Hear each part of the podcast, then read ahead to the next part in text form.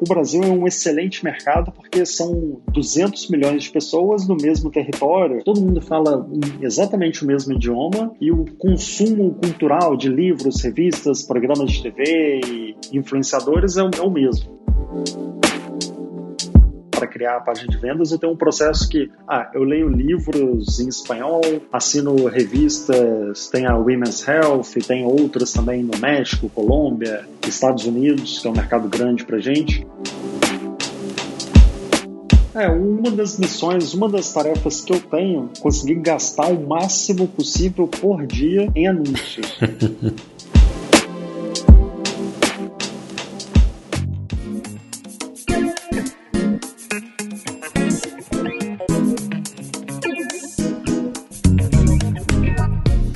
Muito bem-vindo a mais um episódio do podcast Conversão. É um bate-papo leve com empreendedores que já têm um certo sucesso, com resultados expressivos, que a gente traz para conversar sobre conversão, sobre assuntos aplicáveis de forma prática para o seu negócio, com o intuito de te ajudar a converter sempre mais. Hoje eu recebo um grande amigo, Rômulo Eduardo Souza, ou Eduardo, para os mais íntimos, é um nome um pouco complicado, às vezes é Eduardo Santorino, às vezes é Rômulo. Enfim, ele tá é, é, também um outro dinossauro do marketing digital, já tá aí no mercado brasileiro há mais de 10 anos, se bobear mais. Ele começou no nicho de sedução com um site chamado Atitude de Homem, performou muito, um site que ficou muito famoso. Se eu não me engano, começou pela mentoria física ou evento offline, alguma coisa assim, evoluiu pro pro, pro site que teve muito tráfego orgânico, vendeu bastante, foi até chamado para vários programas de televisão, então do Danilo Gentili, é, pra Globo, para vários programas. Enfim, bombou no mercado de sedução e depois, meio que do nada, é o que é uma coisa que a gente vai querer entender aqui um pouco melhor, migrou pro nicho de saúde voltado para receita, para alimentação, e não só migrou de nicho quanto de mercado. Ele começou a vender para fora do Brasil, né? então vendendo em dólar, o sonho de muita gente aí. Enfim, é, esse curso internacional tá bombando e é aí disso que a gente vai cercar um pouco mais hoje. Fiz um, um, resumo rápido aqui, Eduardo. Será que tá certo? Você me corrige aí, viu? Tá certo. A única parte é que eu não sei se dinossauro da internet se é uma coisa boa ou não.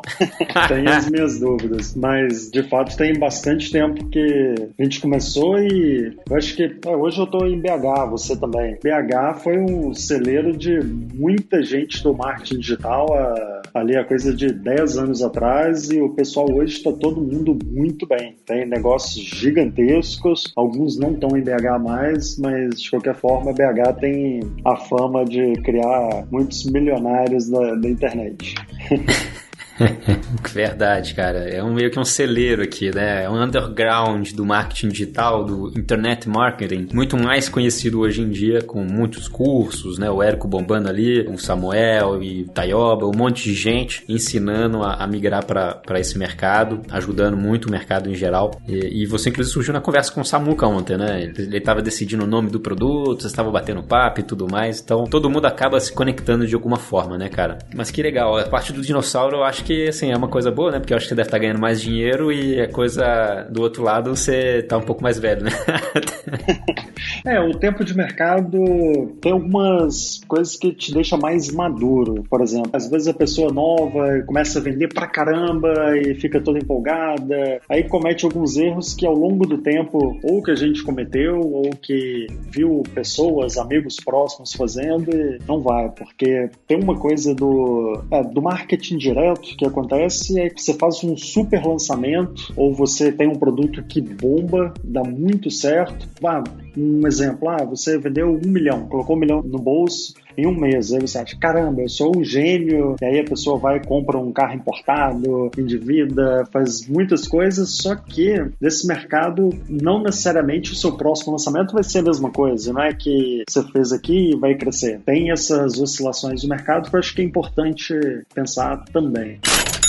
E esquece que por trás desse lançamento ou desse curso que ele lançou, ele tem um negócio, né? E às vezes não é visto como negócio e cai nesses pontos que você falou. Inclusive, esse cara, ele provavelmente misturou pessoa física, pessoa jurídica, é, gastou o dinheiro todo do, do, negócio, né? Entre aspas, e a coisa começa a desandar nesse aspecto, né? Mas legal, cara. Inclusive, uma curiosidade interessante é que você, você foi um dos primeiros usuários da Hotmart, né? Eu lembro do, João Pedro falando disso um tempo atrás, muito tempo atrás, nem lembro onde foi. Uma curiosidade que ele tava falando da Hotmart, que você, se não me engano, você tava no top 5, top 4, alguma coisa assim. Você lembra? Cara, eu lembro o Matheus comentou uma coisa que eu tinha. Há uma época eu tinha um ID, um dos mais antigos, assim, ativos e tal.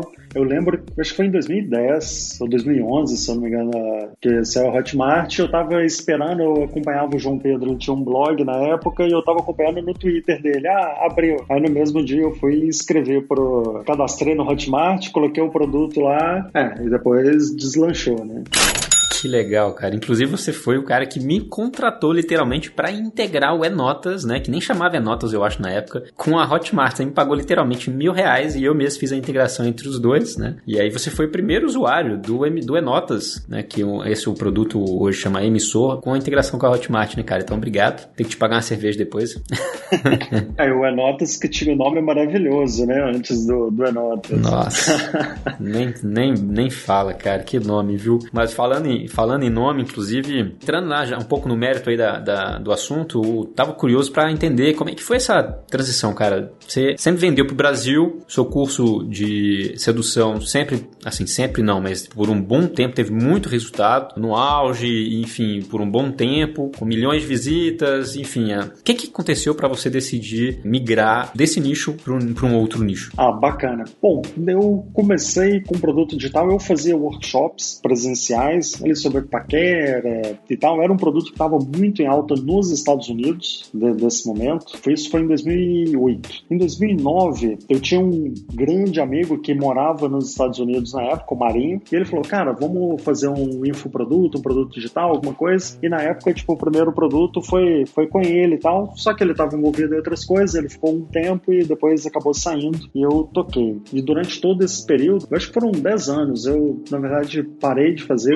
em 2018. É, tem 3 anos que eu parei, mas eu fiquei 10 anos. Durante todo esse período, eu sempre fui o cara que tava na frente de colocar cara, de fazer entrevista, de. Na época, blog era muito. tava muito em alto. Facebook, Instagram ainda não, não, não era usado. Uhum. Na verdade, eu nem sei se, se tinha assim nesse momento. Só que daí, depois de 10 anos assim, eu cansei e falei, caramba, eu, eu sempre gostei de ficar nos bastidores. Inclusive, vários amigos assim, sempre, às vezes perguntavam, ah, tô pensando em tal coisa de marketing, o que você acha? Eu sempre gostei dessa parte de, de fazer o planejamento de marketing, de, de ver formas de vender usando marketing direto, funis de venda. Na época eu estava morando na, na Argentina, em Buenos Aires, e a minha namorada, hoje futura esposa, ah, ela gostava assim de, de cozinhar, de receitas, mas foi meio que um hobby, ah, vamos fazer, vamos ver no que que dá. E daí a gente lançou esse produto no mercado em espanhol. A gente chegou a lançar no, no Brasil também. Eu estava até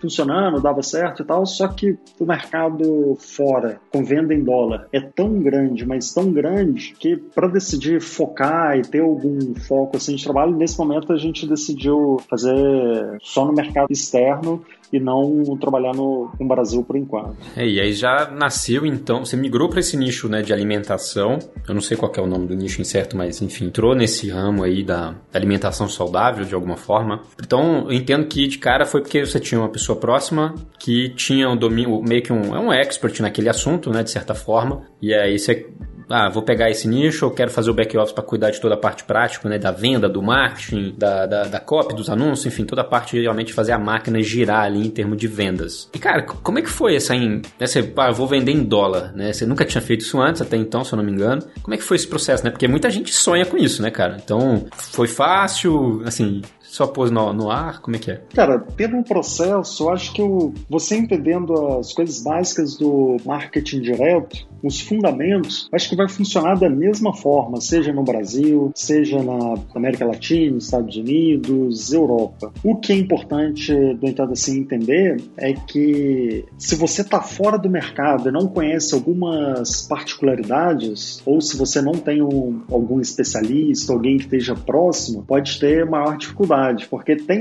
algumas coisas culturais ou algumas coisas. Por exemplo, esse produto que a gente lançou ali em 2019, é, um pouco antes, tinha começado a bombar nesse mercado nos Estados Unidos, que é a dieta cetogênica, na verdade, que é Keto Diet. Começou a bombar, estourar nos Estados Unidos, ficou a top 1, e na, na América Latina tava, ainda não, não tinha, não estava popular, não tinha estourado, e nem no, no Brasil. No Brasil sempre teve low carb, mas mais ou menos estável nos últimos 10 anos. E aí a gente pensou, caramba, eu acho que é muito provável que isso vai bombar no, nos outros lugares também. Aconteceu na América Latina de fato, foi seguiu a tendência do, dos Estados Unidos. No Brasil nem tanto, porque é, eu tenho uma teoria para isso, não, não sei é um fundamento, mas minha teoria é que cetogênico, dieta cetogênica, parece que é o nome de uma doença, né, cara? Não, não parece uma coisa legal. Realmente, no Brasil não é. Não parece mesmo. E tipo, em inglês é uma palavra legal, só que o nome aqui, a pessoa que nunca escutou nada, vê cetogênico, caramba, isso é o que? É uma doença, isso morde, o que, que é? Eu acho que pode ser um, um dos motivos. É a minha teoria pessoal.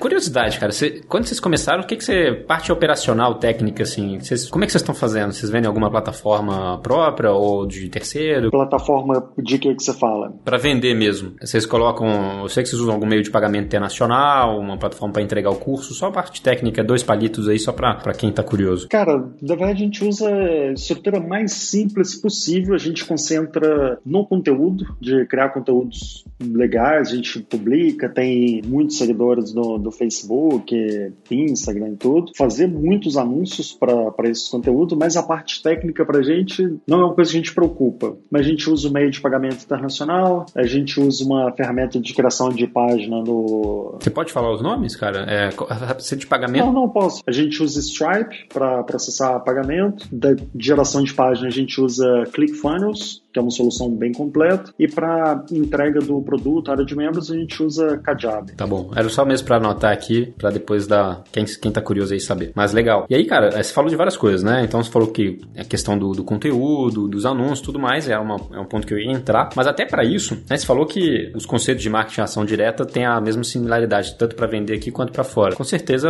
né, as, as raízes da coisa, né? Copy é copy, tráfego é tráfego, VSL, né, que é vídeos, video sales letter, é, página de vídeo de venda, vídeo de venda, página de venda, landing page, e-mail marketing, tudo mais, com certeza, né? Os conceitos são similares. Mas quando você começou a fazer, cara, a, você, você, teve algum desafio em relação à persona, ao público? Porque afinal, né, não, não, sei se você consegue conversar com o, seu público ideal ali, que é o ICP, né? Onde tem vários nomes, avatar, persona, para quem que você quer vender. Foi um desafio você começar a definir ali quem que é esse público fora do Brasil e dentro? Teve uma diferença também na hora de fazer esse processo? Enfim, um pouco de, disso tudo aí? É, o, o que eu faço Cara, é uma pesquisa muito detalhada do, do, do, mercado. Não é exatamente fazer a tradução ou tipo, ah, se isso aqui tá, vou fazer ali. Eu, por exemplo, para escrever a página de vendas e para é, tentar buscar a big idea ou as big ideas ali para criar a página de vendas, eu tenho um processo que ah, eu leio livros em espanhol, assino revistas, tem a Women's Health, tem outras também no México, Colômbia, Argentina, Espanha,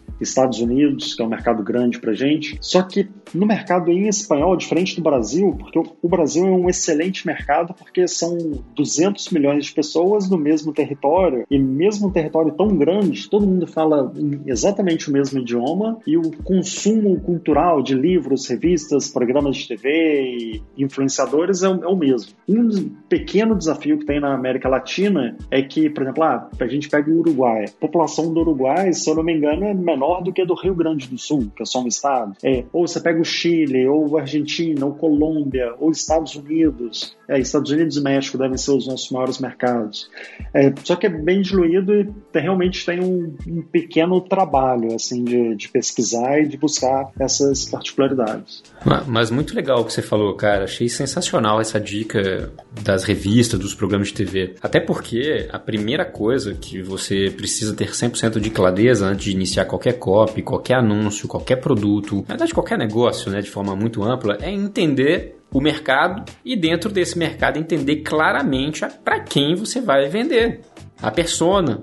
Quem que é esse cara? Quem que não é esse cara, inclusive, também é importante. Né? E aí, a partir disso, você traça ali toda a argumentação, o que, que ele sonha, o que, que ele come, o que, que ele não gosta de comer, com quem ele se relaciona, que programa ele assiste, o que, que ele sonha à noite, qual que é o pesadelo e tudo mais. Né? E aí, quando eu te fiz a pergunta de como você conseguiu aí, qual foi o desafio né, de fazer isso para esse público mais estrangeiro, você, você, citou aí que, primeiro, que você tem esse, esse, esse trabalho de pesquisa de mercado através do consumo de conteúdos desses caras ali que estão espalhados pelo mundo. E aí, você consumindo um programa de TV, magazine, enfim, conteúdos em geral que esse mesmo público consome, você tende a captar ali alguns atributos interessantes. É, e aí o primeiro desafio que você tem é, eu vou em vários países, esses países juntos não necessariamente são tão grandes quanto o Brasil, então lá, lá mesmo já tenho características diferentes, né? Falam a mesma língua, mas tem comportamento diferente, pelo que eu estou entendendo.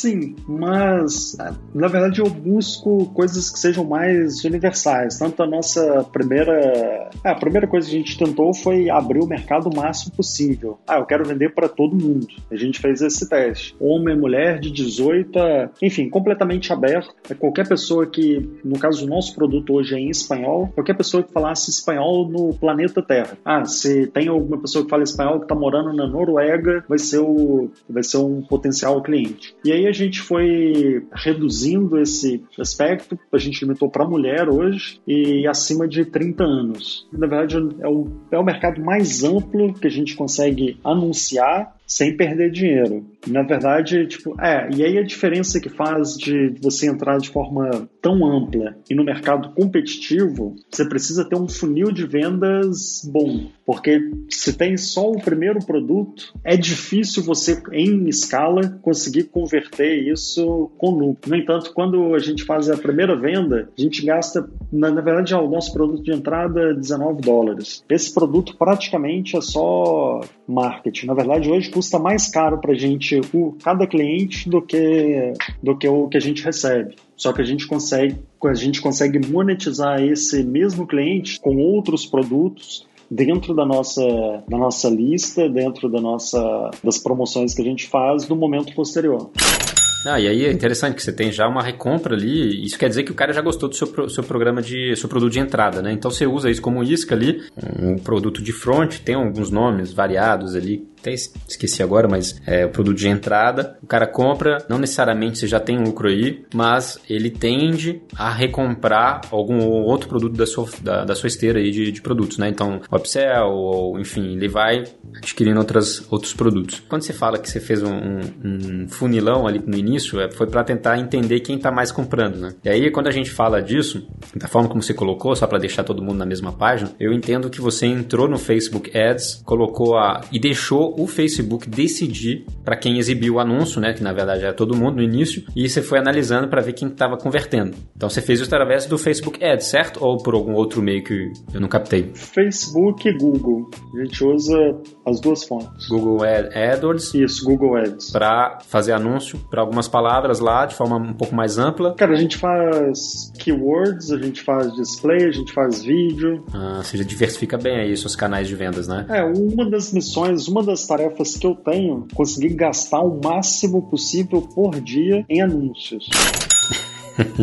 eu me esforço bastante para gastar isso sem, às vezes, dependendo da campanha ou da forma assim, tem é necessário equilibrar, mas a minha, minha principal função, minha principal prioridade é gastar o máximo de dinheiro possível dentro das campanhas. É, e é bom frisar que não é só gastar por gastar, né, gente? É só não tá lá colocando é, 100, 100 mil reais no dia só para colocar. Com certeza você deve ter métricas que você acompanha para conseguir fazer isso sem fechar a empresa daqui a pouco, né? Você pode falar um pouco melhor como é que é esse ponto, inclusive? Hoje a gente tem um, um funil de vendas que é, é o nosso produto de entrada custa 19 dólares. Na verdade, até 25 dólares por venda, até esse valor é interessante para gente. Eu tento fazer ah, você tem um orçamento de 20, ah, é, não sei, fazer as contas, mas até esse valor, quanto mais eu conseguir gastar dentro desse valor, é interessante. Mas, óbvio, o mercado fora do Brasil é bem maior do que aqui no Brasil, 200 milhões de pessoas, que fala espanhol é mais ou menos o dobro de, de pessoas que tem. É, é, variado, mas eu tenho a sensação que é um pouco menos competitivo que no, no Brasil, do, de volume, porque o Brasil ainda tem várias concorrências de, tipo, ah, e-commerce, físico e tal, só que no espanhol, como são mercados muito pequenos, quem tem produto digital ou uma ou software ou aplicativo tem essa vantagem porque tem uma competição um pouco menor. Mas ainda assim, comparado com Estados Unidos ou Espanha, por exemplo, são mercados mais caros, é uma conta que é difícil, porque, por exemplo, na, nos Estados Unidos, às vezes o, o preço do clique é muito caro. Só que em algumas campanhas eu preciso de 8, 9 cliques no tráfego frio para fazer uma conversão. Ou às vezes, é, eu tenho métrica, por exemplo, da Venezuela. Teve uma campanha lá que a gente estava testando e a gente gastou 5 mil, é, um pouco mais de mil dólares, 1.200 dólares, isso em coisa de 30 minutos, e foi tudo para Venezuela. O tráfego era, se eu não me engano, era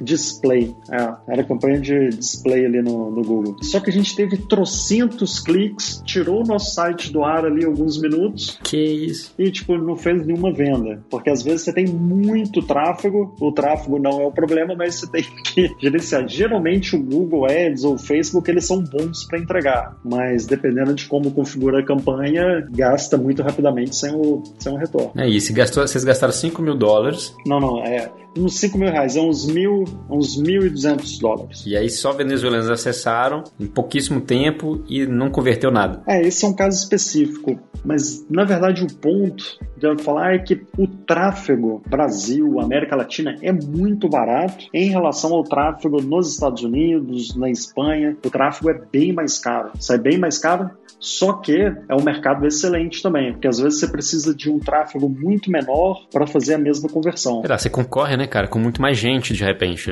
O mercado, provavelmente, eu entendo que o mercado onde você está falando que é muito mais barato, está muito menos desenvolvido. Né? De repente tem muito menos pessoas vendendo online, muito menos cursos, menos. E de fato, se está mais barato é porque tem muito menos pessoas comprando é, anúncio, tráfego e aquelas palavras ali. Sim, tem uma concorrência menor, mas não necessariamente significa que, que é melhor. Mas vale o teste.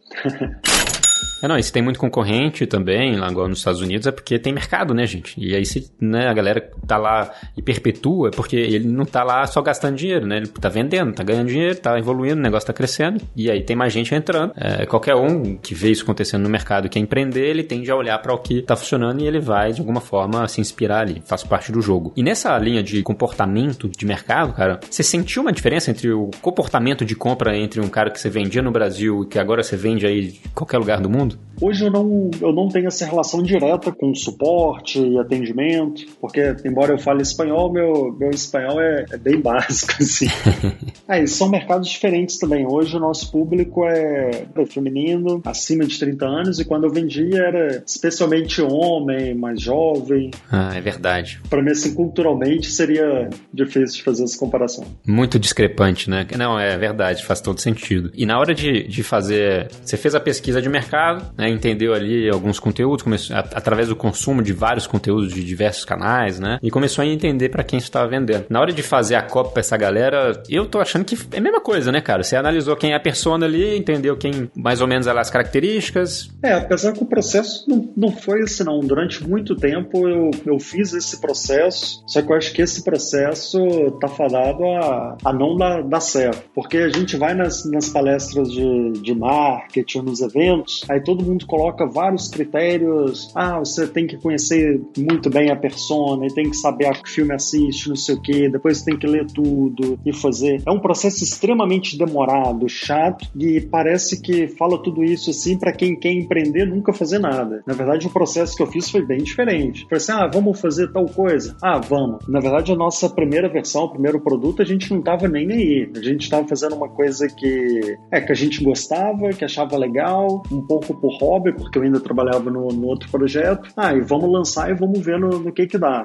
Não teve nenhum glamour muito grande, né, cara? Mas pelo que eu tô entendendo, vocês fizeram, né? Fala, vamos, vamos botar a prática e vamos começar a sentir, né? Ah, não, sim, é fazer e ver. Tipo, eu lembro no início, quando começou, ah, colocava 400 reais de, de anúncio. Ah, tinha dia que vendia 400, tinha dia que vendia 500, tinha dia que ficava no prejuízo. Aí, ups, ah, ficou mais ou menos ali igual. Opa, caramba, ah, tem esse produto novo aqui, não tá otimizado. O produto tá legal, as pessoas gostam, só que não tá dando dinheiro. Eu acho que se trabalhar alguns pontos, fizer algumas coisas legais aqui, tem potencial. E a gente passou ali algumas semanas trabalhando e aí deslanchou. É, quando se fala, a galera tá gostando, é, a galera tá comprando, recomprando ou é feeling mesmo? Comentário, só por curiosidade? Cara, os comentários são muito bons. A gente tem mais de 1.500 reviews em a média de. Isso no, no, Facebook, que é um dos principais canais, e média 5 de 5. Assim. É, realmente é, uma, é um review muito bom porque, ao contrário de outras coisas que eu fiz assim, no produto, a gente dedica um tempo bastante especial na produção do produto, a gente investe em equipamento, qualidade. Olha só. Uma vez que a gente teve esse retorno, a gente reinvestiu realmente uma parte bem grande mesmo. E se você está gostando até agora do que você está ouvindo, assistindo, deixe o seu like, deixe o seu comentário se você estiver no YouTube e se inscreve aqui na plataforma de podcast se você estiver nos ouvindo.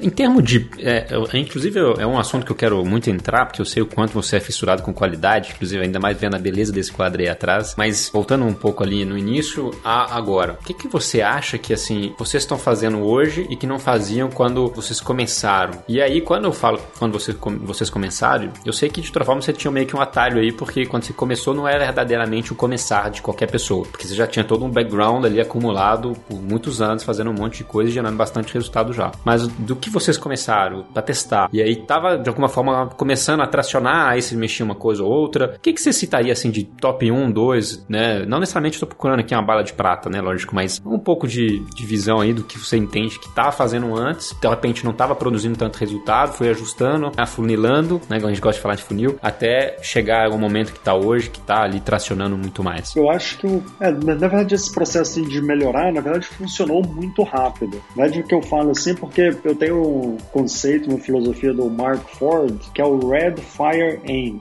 que é preparar, mandar bala e depois você arruma, organiza e tal, mas é, acho que a grande ideia, pelo menos para mim, é a velocidade, porque eu tenho um problema, eu sou extremamente perfeccionista, detalhista e eu gosto das coisas nos mínimos detalhes. E eu acho que o, a melhor coisa que eu fiz no negócio foi sair de ser o frontman, deixar de ser o cara que vai aparecer na câmera, que vai falar, que vai fazer e ficar nos bastidores ajudando. Eu acho que nessa tarefa eu sou muito melhor. Eu posso ser detalhista ali no do anúncio, ou quando eu coloco a cara ali, parece que tipo, opa, trava, não, tem que estar tá perfeito, tem que estar tá isso, e às vezes é demorado esse processo.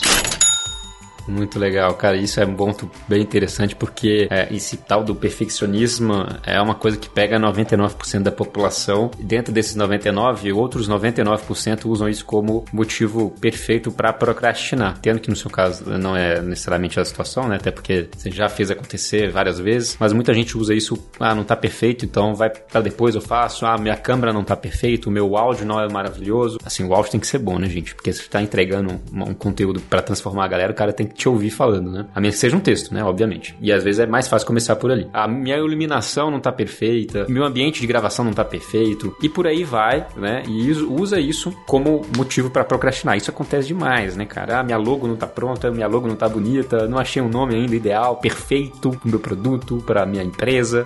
É, é, é uma forma de justificar a insegurança eu até entendo, mas para mim, a partir do momento que eu entendi que eu era o principal problema, assim, ah, como negócio mesmo, ah, eu tá na, na frente, eu era o maior problema, eu era o que mais atrasava, acho que foi importante. Tanto que quando a gente começou, o primeiro anúncio, o primeiro vídeo que a gente fez, a gente fez com um celular. Eu lembro que ficava todo tremido, da gente não tinha luz. Aí abria a janela assim para entrar luz, pra gente fazer receita. Aí fazia no chão lá do, do apartamento. Você conheceu o apartamento super pequenininho. Uhum. A gente fazia no chão ali com o celular, ficava todo tremido, eu não sabia editar o vídeo e tal, mas a gente colocou, cara, e por incrível que pareça, esse primeiro vídeo que a gente colocou foi um dos que deram mais mais certo, assim, mesmo estando todo feio, todo avacalhado. Caramba.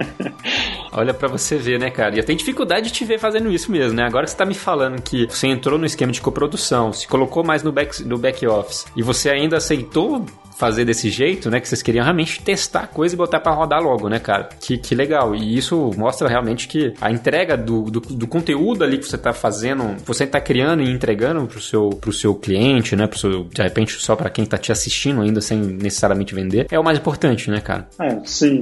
E, e aí nessa linha você fez, testaram e rolou, e com pouca coisa. Então, é, eu tenho até uma pergunta, né, cara, para você que é voltado justamente para equipamento, porque eu sei que você é um cara que é muito detalhista, né? Então, é, eu sei que você faz, vocês fazem um conteúdo de bastante qualidade, produção top. No final, acho que vale a pena deixar ali alguns, alguns links só para quem estiver curioso para conhecer. Então, fazer acontecer no início não, não necessariamente eu preciso fazer o melhor vídeo, né, cara? Não, é, na verdade, eu acho que vai atrapalhar a vida se ficar preocupado com isso no início. A gente da filosofia, hoje, é, hoje a gente tem muito dinheiro assim em equipamento e tal, mas foi uma coisa que a gente só investiu depois que deu, deu um retorno. Inclusive foi até uma conversa com o Matheus da Hotmart, que ele falou uma coisa que para mim ficou na, na cabeça, que ele falou que falou, cara, melhor coisa, melhor investimento, melhor coisa que você pode fazer, deixa o dinheiro na empresa e reinveste ali. Porque até então, os primeiros 10 anos ali que eu trabalhei no projeto anterior, para mim era mais um projeto de lifestyle.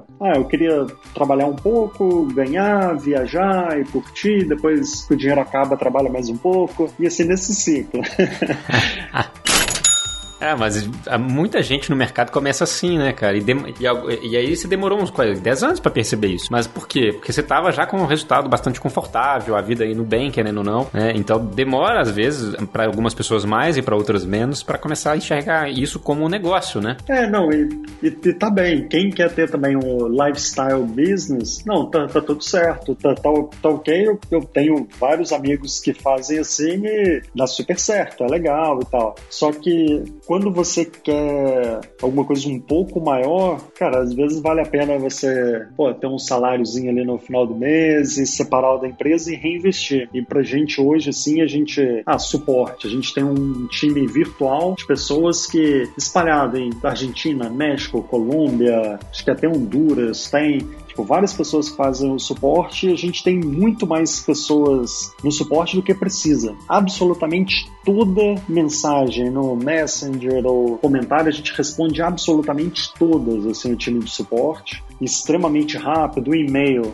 Legal. O e-mail também, em horário comercial, vai levar menos de 20, 30 minutos para ter o problema resolvido. E a gente paga, é mais ou menos o dobro de pessoas do que a gente realmente precisaria, assim, mas para realmente conseguir dar essa qualidade para as pessoas, é, para os clientes mesmo, ou a pessoa que compra, a pessoa que segue e tudo assim, é, de certa forma é reinvestir, né? Com certeza. E isso, você começa a fomentar a sua marca, né? E sobre o lifestyle, né? É uma marca pessoal, tá tudo bem. Agora, realmente, para quem quer criar um negócio, uma empresa aí, evoluir para algo um pouco maior, digamos assim, né? uma empresa que tem valor para mercado, de repente, aí é uma, é uma outra visão, uma outra forma de enxergar as coisas de, de fato. Mas que legal, cara.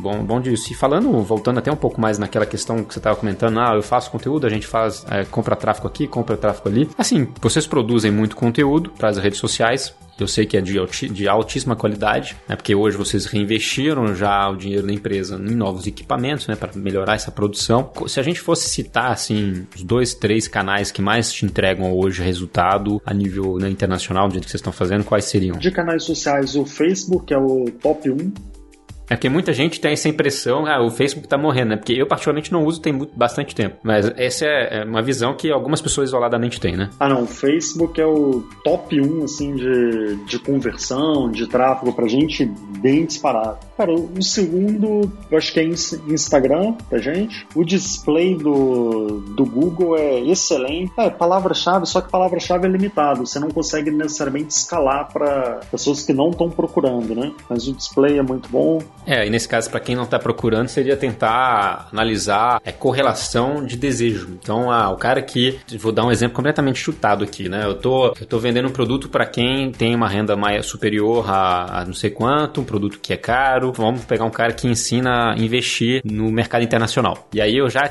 de alguma forma, eu quero atingir esse cara não só nas pesquisas diretas que ele quer fazer. Uma dica de repente é começar a pesquisar ou a aparecer para quem busca informações sobre golfe, sobre private banking, sobre investir em determinadas coisas que são caras. De repente, começar a ir nas coadjacências. Eu nem sei se existe essa palavra. Acabei de inventar, se não existir, mas você entendeu o que eu quis dizer? É, eu, eu entendi. Eu também não sei se existe, não. então, tá bom. Se você entendeu, provavelmente a maioria deve ter entendido. Então, as adjacências. E aí, a partir daí, você começa a entrar nos seus mercados, no, nos nos públicos, né? Que não necessariamente estão buscando, mas que tem grande interesse. Aí a mesma coisa seria, no seu caso, agora pegando uma coisa mais concreta, de repente olhar para quem tem determinadas doenças que são principalmente causadas por obesidade, por falta de uma dieta alimentar boa, e por aí vai. É, apesar que o foco, um foco que a gente teve foi evitar temas é, polêmicos ou relacionados à saúde. Tanto que, tipo, ah, na nossa carta de vendas, nossa comunicação, a gente não fala em nenhum momento perder peso, emagrecer, a gente não faz absolutamente nenhuma promessa. O que a gente faz ah, são, são receitas, são versões saudáveis das receitas tradicionais, sem farinha e sem açúcar. A única coisa que a gente fala é isso, não é a a, mensagem de marketing mais, mais sexy, mais apelativa, mais legal, mas a gente prefere mesmo ter uma conversão um pouco menor, eventualmente, mas conseguir anunciar de uma forma mais tranquila e das pessoas que compram, realmente pode esperar muitas vantagens. Tipo, eu conheço várias pessoas, eu mesmo, que fizeram muito bem fazendo a dieta cetogênica, de energia e tudo, mas a gente não entra nessa, é, nessa seara da saúde. O que a gente faz é é um canal de receitas, é um canal de culinária, são receitas fit, saudáveis. Ah, e é legal demais, cara. Eu já, já vi alguns, sensacional. A gente já fez algumas aqui, inclusive. É, e com certeza, esse lance de pegar as receitas que mais bombam e transformar petit gâteau em petit gâteau saudável, cara. Porra, como é, quem que não vai querer um negócio desse se for razoavelmente gostoso, né? Sabendo que é mais gente comendo sandubão e tá emagrecendo.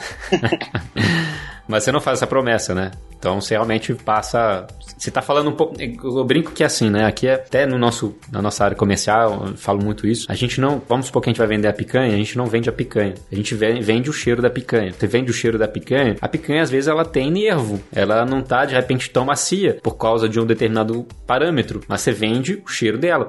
Ela é gostosa. E você, logicamente, entrega o que você vendeu, tem que entregar, né? Mas você não precisa necessariamente fazer promessas mirabolantes nesse aspecto, que é o que você tá reforçando aqui. Você tá indo um pouco entre os dois aqui, né? Tá indo um pouco mais até na picanha, né? Falando assim, a receita dessa. Porque é, é muito óbvio, né? O problema que resolve. É, uma, é um problema que, que você soluciona através dessas receitas simples. Tá, tá bem óbvio. para mim, pelo menos, eu enxergo dessa forma. Cara, talvez seja implícito, mas a gente não, não faz isso porque, ah, voltando um pouquinho assim, ah, qual que é o, o negócio do marketing direto? Realmente, ah, de cada 10 pessoas que, que eu conheço que investem em anúncios no Facebook, 9 têm resultados legais. No Google, talvez um pouco menos. Google, eu acho que dá um pouco mais de trabalho. No entanto, a maior dificuldade ou dor que eu vejo ah, são contas bloqueadas ou problema para anunciar por causa da política, porque a forma que é, o pessoal do, os gurus de copywriter ensinam ou que é, e quer replicado, ah, fazer promessa, ah, headline você faz a promessa, ah, como emagrecer 10 quilos em 7 dias. É uma headline maravilhosa. Só que uma coisa que as pessoas às vezes esquecem ou não entendem é a maturidade do, do mercado. Essa promessa já foi foi repetida tantas vezes, se tornou maçante, inclusive virou um problema para as próprias plataformas. E aí você tem que sofisticar a sua comunicação, porque com o tempo tem que ficar mais sofisticada essa, essa mensagem, não complicado, mas tem que ficar mais sutil de forma que você não vai ter problema com, esse, com esses anúncios.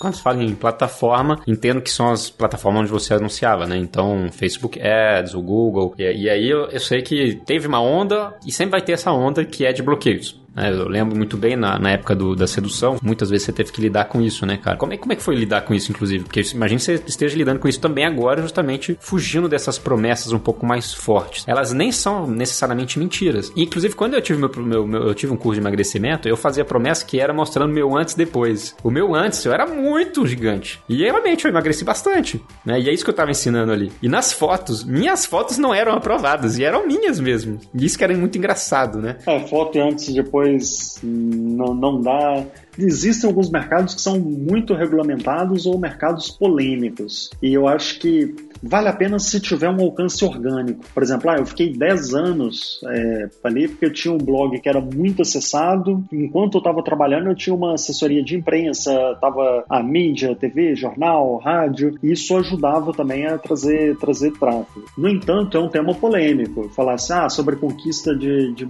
da mulher. Por mais legal que eu achasse aquele assunto, acho que a metade gostava, aí a metade, porra, que legal, que massa, a outra metade, porra, que não sei o que, comentários negativos, é uma coisa normal. Só que as plataformas não, não querem esse tipo de, de polêmica dentro da, de anúncio, de publicidade. Qualquer coisa que está meio na zona cinzenta, eles vão cortar, mesmo que seja uma coisa super legal, que seja, seja bacana, o produto seja legal criptomoeda. Criptomoeda é uma coisa normal, não tem problema nenhum. Só que anunciar isso nessas plataformas premium, Facebook, Google, é complicado, é difícil. É, isso aí, acho que qualquer um que, que comece a, a que esteja num desses nichos, comece a, a ter um volume um pouco maior, sempre vai passar por esse cenário aí de, de bloqueio, cara. E aí vai ter que ir se reinventando aí, mexendo em copo, mexendo em produto e tudo mais. E assim, pra gente até chegar nos finalmente, Eduardo, como é que foi essa virada de chave de. Eu não. Assim, eu, eu, uma, um dos pontos que você vai me responder, eu imagino, vai ser aquele lance do perfeccionismo e você foi pro back office. Mas qual que foi a virada de chave para você, e aqui não tem certo ou errado, do lifestyle, do, do personal brand, de certa forma, do Atitude Homem, Eduardo Santorini, pra de repente virar uma empresa, né? E eu acho que isso é, é, relativamente recente, né? Porque de alguma forma vocês criaram de novo uma, uma personagem, né? Um personal branding, mas de uma forma diferente agora. Como é que foi assim, é, esse novo momento? O que, que te fez querer mudar isso? Ah, as pessoas envelhecem, né? Envelhecem, amadurecem. O... Talvez uma coisa que fazia sentido é, em algum momento. Eu acho super legal o lifestyle, não, não vejo problema. Para falar a verdade, eu queria um desafio maior. Alguma coisa, eu acho que é aquela coisa, putz, será que depois de ficar acomodado durante um, bom tempo, pô, fazendo um mercado diferente, numa coisa completamente nova, tipo, do, do mercado, apesar que os passos são os mesmos, acho que foi legal. Eu sair da, da frente, da, ir para os bastidores, eu acho que foi a. estrategicamente fazia muito sentido. A, a decisão é um, é um, foi um processo complicado. Eu estava pensando já há algum tempo, só que é difícil. Ah, você tem uma coisa, você tem um negócio que funciona, mas você não está 100% satisfeito com ele. A decisão de sair é, é difícil. Pô, só vou sair se realmente tiver um, uma certa certeza. Aí a partir do momento, ah, eu testei, deu certo, eu vi que tinha um potencial legal, dá confiança para sair e renovar os projetos. É, e principalmente quando tá vendendo, né, cara? É que é mais desafiador ainda. Mas nesse aspecto de, de negócio, assim, eu acho que hoje vocês estão ainda nesse processo de, de repente, construir uma empresa, ter um negócio, né? Não necessariamente só a sua esposa ali na front-end e acabou. Certo. Cara, eu não sei, porque eu acredito que as pessoas se conectam com pessoas. É muito difícil. Hoje, por exemplo, a gente, como personal brand, a gente tem alcance maior do que empresas grandes, assim essa tendência, o marketing de influenciador, pessoas, acho que é uma tendência que vai prosseguir por um bom tempo ainda. Ah, não, sem dúvida nenhuma. Isso aí é forever, acredito eu. Assim, não dá para dizer nada que é forever, né? Mas eu acho que o desafio aí vai ser continuar ou né, para algumas empresas que não tem necessariamente essa alma ali da pessoa na frente, de conseguir fazer isso, esse marketing de, né, de influenciador na, na, na, no front funcionar, igual vocês estão fazendo e tá bombando, né? Ao mesmo tempo que isso se torne um negócio. A, a Magazine Luiza conseguiu fazer isso, de certa forma, com a Magalu lá, o botzinho deles, né? Então, é, é meio, é um pouco isso, de certa forma. Logicamente, não necessariamente a mesma coisa, mas ter uma conexão aí. Mas a, gente sabe que muito bem é a Magalu ali, né? Até o nome é Magalu, se eu não me engano. Acho que esse desafio aí de construir um negócio que tenha uma marca, que tenha valor para mercado, que não necessariamente dependa da, da, da, sua face, né? Ser você ali o tempo todo para vender, Eu acho que de repente é o seu próximo desafio aí, não é? Ou tô viajando? Cara, eu acho que. Não necessariamente. Não é o que a gente espera, porque do marketing direto, na verdade, eu acho que a gente tem, assim, de, de inteligente negócio, eu acho que é mais o processo, de uma forma simplificada, de criar o produto, criar o mecanismo de venda, o funil de venda, fazer os anúncios. E hoje, depois de experimentar vários e vários funis em vários mercados diferentes, posso falar, tipo, cara, fala um. Você tem um influenciador, você tem um mercado interessado, isso existe em vários mercados, cara, a gente pode lançar em espanhol, a gente pode lançar em inglês, a gente pode lançar em português, em francês, ou que seja, que tem uma ferramenta que vai funcionar e os múltiplos são muito interessantes, porque eu realmente não conheço muitos mercados, além do marketing direto, que você coloca um dólar hoje e vai tirar dois dólares amanhã. Tanto que eu te falei, ah, o meu desafio é colocar o máximo de dinheiro em publicidade que eu consigo. Esse é o meu desafio. Todo dia que eu acordo de manhã, putz, como que eu posso gastar mais dinheiro hoje?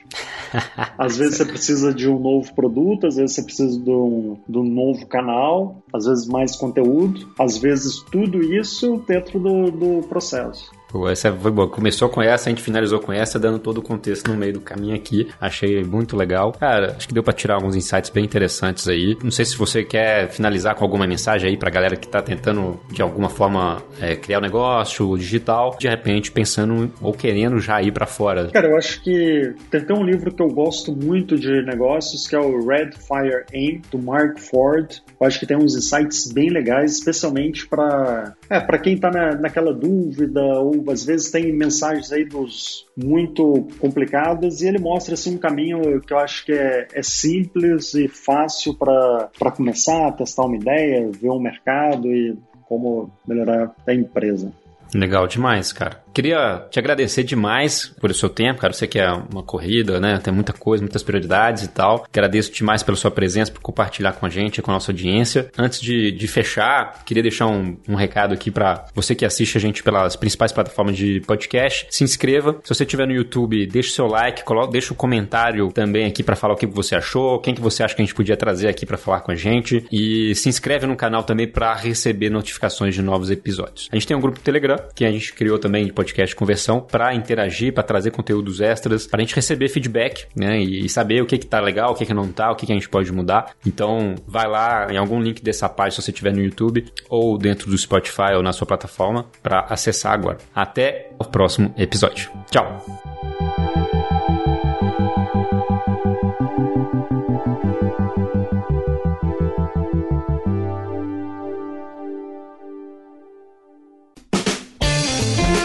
A edição desse episódio tem o selo Esplanada dos Mistérios, Valorização Cultural e Multimídia.